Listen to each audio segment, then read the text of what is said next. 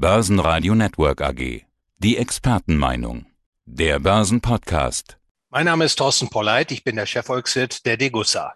Und Sie sind außerdem Autor des Degussa Marktreports und kümmern sich in der aktuellen Ausgabe um etwas, um was Sie sich schon in der letzten Ausgabe gekümmert haben, nämlich Enddollarisierung. Das war der Begriff, der schon letztes Mal gefallen ist. Gemeint ist die US-Dollar-Dominanz im Weltwirtschafts- und Finanzsystem. Sie hatten gesagt, viele Volkswirtschaften werden versuchen, ihre Abhängigkeit vom US-Dollar zu reduzieren. Machen wir doch mal eine Bestandsaufnahme. Wie groß ist diese Abhängigkeit denn?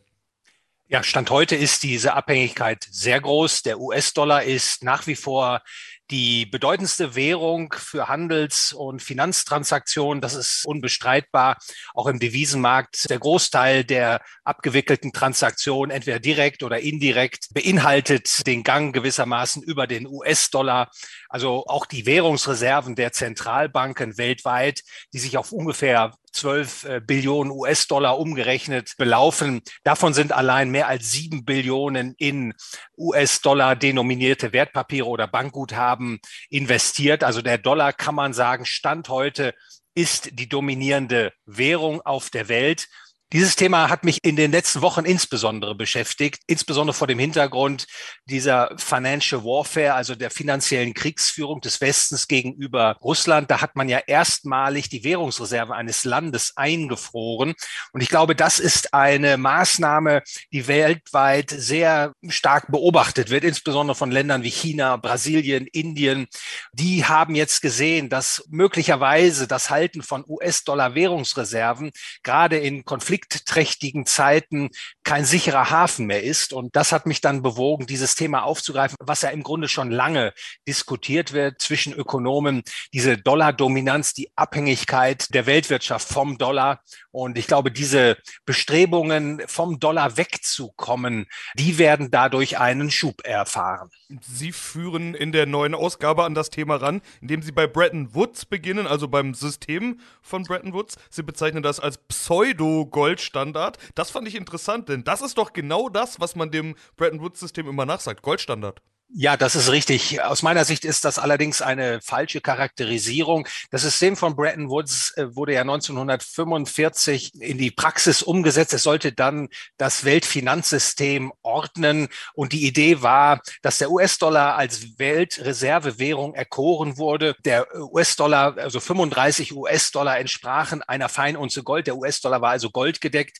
Alle anderen Währungen waren mit einem festen Wechselkurs an den US-Dollar angebunden und konvertibel flexibel in den US-Dollar und waren damit auch indirekt angehängt, wenn man so will, oder gedeckt durch äh, das Gold der US-Zentralbank. Und das war natürlich bestenfalls ein Dollar-Devisenstandard. Das war kein reiner Goldstandard. Ein reiner Goldstandard bedeutet, Goldmünzen laufen um, insbesondere aber, und das ist entscheidend, sind die Bankguthaben eintauschbar in physisches Gold. Und das war ja ab 45 schon nicht mehr gegeben. Auch im System von Bretton Woods waren allein die internationalen Zahlungsvorgänge äh, zwischen den Zentralbanken diejenigen Zahlungen und Depositen, die möglicherweise dann in Gold eingetauscht werden konnten. Der Privatmann, der Firmenbesitzer konnte schon damals nicht mehr über Goldgeld verfügen. Also insofern sind auch die Probleme des Systems von Bretton Woods nicht dem Goldstandard zuzuweisen, sondern da muss man eben auch differenziert betrachten. Es handelte sich hier um einen Dollar-Devisenstandard der US-Dollar, der sogenannte Greenback ist seitdem ja Leitwährung. Auch nach Bretton Woods System, also nach dem Ende der Goldbindung, ist er Leitwährung geblieben. Was hat das eigentlich für Folgen?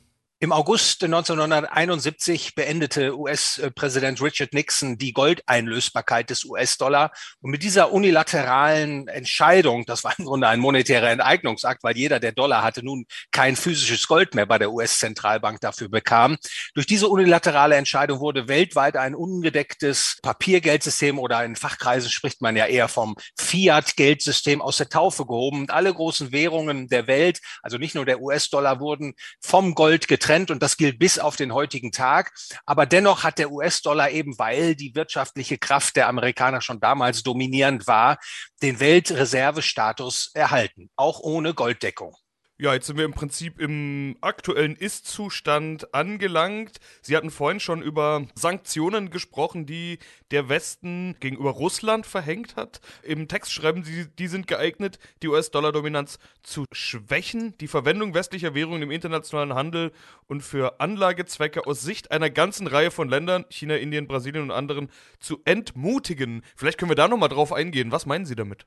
Derzeit ist es ja so, dass Länder wie China, Brasilien, Sie nannten auch Russland, einen Großteil ihrer Währungsreserven in US-Dollar investiert haben. Und durch das Einfrieren der Währungsreserven, ich sagte das bereits schon, äh, dürfte aus Sicht vieler Länder, vieler nationaler Zentralbanken die Besorgnis entstanden sein, ob es in Krisensituationen, also bei politischen Konflikten mit den Vereinigten Staaten von Amerika, diese Dollar-Depositen noch sicher sind, ob sie nicht vielleicht auch sanktioniert werden können. Und das wird meiner Meinung nach und die Gespräche, die ich geführt habe, deuten auch in diese Richtung. Das beschleunigt im Grunde diese Überlegungen, Überlegungen nach Alternativen Ausschau zu halten. Also es gibt ja Länder, beispielsweise Russland und Indien, um ein Beispiel zu nennen, die wollen jetzt ihren bilateralen Handel unter Einbindung der nationalen Währungen abwickeln, also den Dollar umgehen. Und ähnliches lässt sich auch beobachten zwischen China und Russland, dass man hier die Renminbi-Währung als Transaktionswährung einsetzt. Und das sind zumindest Indizien, die darauf hindeuten, dass die Verwendung von US-Dollar in den internationalen Handels- und Finanzgeschäften tendenziell potenziell unter Druck geraten kann, also dass man sich versucht, vom Dollar zu lösen. Und es wird meiner Meinung nach ganz äh, sicher sein, dass auch die Zentralbanken dieser genannten Länder beispielsweise bestrebt sein werden, ihre Währungsreserven stärker zu diversifizieren, also insbesondere auch den Dollaranteil zu reduzieren. Und so kommt es dann eben zur Entdollarisierung. War Putins Idee von Gas gegen Rubel, über die Sie ja im aktuellen Marktreport auch schreiben, war das ein weiteres Kapitel dieser Entdollarisierung? Da kann ich natürlich nur spekulieren, was tatsächlich die Intention war. Natürlich wäre es so gewesen, wenn der Westen, Westeuropa das Gas in Rubel hätte bezahlen müssen, sich die Frage gestellt hätte, woher stammen denn die Rubel? Also man hätte darüber nachdenken können, dann Euro gegen Rubel einzutauschen. Das hätte natürlich den Wechselkurs des Rubel aufgewertet und das wäre wahrscheinlich im Sinne von Präsident Putin gewesen. Jetzt hat man ja sozusagen eine gesichtswahrende Lösung gefunden, um diese Streitfrage zu bereinigen.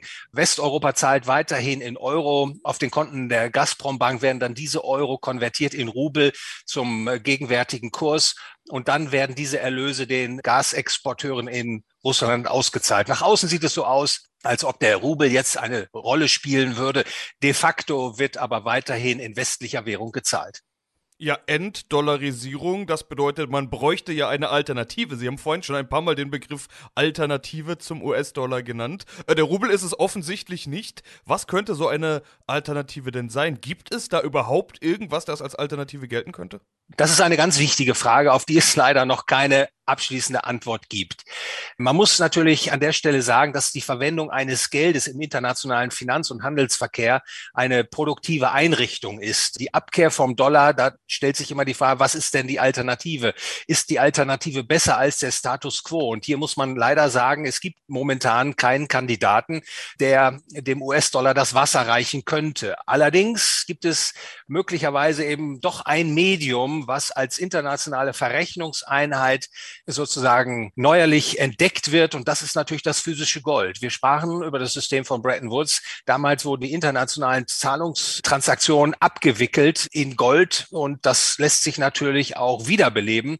Dazu braucht es vermutlich zum einen weiter schwelender geopolitische Konflikte, dass also Länder wie China oder Indien oder Russland erwägen, ihre Transaktionen in dieser Weise abzuwickeln, also unter der Verwendung von Gold. Es kann auch eine Krise sein, die diese Wiederverwendung des Goldes attraktiv macht. Aber in der Tendenz glaube ich tatsächlich, dass äh, die Entwicklungen das Gold aufwerten werden. In jedem Falle durch die Diversifikation der Währungsreserven vieler Länder wird das Gold, denke ich, eine bedeutsamere Rolle spielen.